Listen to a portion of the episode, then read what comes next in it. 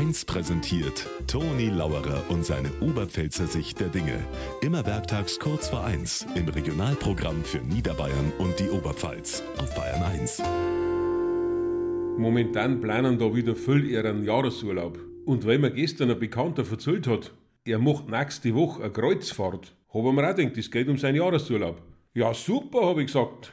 Wo geht's denn hin? Dann sagt er, Bad Füssing. Ja, freilich, sage ich, Bad Füssing. Eine Kreuzfahrt nach Bad Füssing, das kannst du an Deppen verzählen, aber nicht mir. Das ist die Wahrheit, hat er gesagt. Ich fahr auf Bad Füssing wegen mein Kreuz. Also ist eine Kreuzfahrt.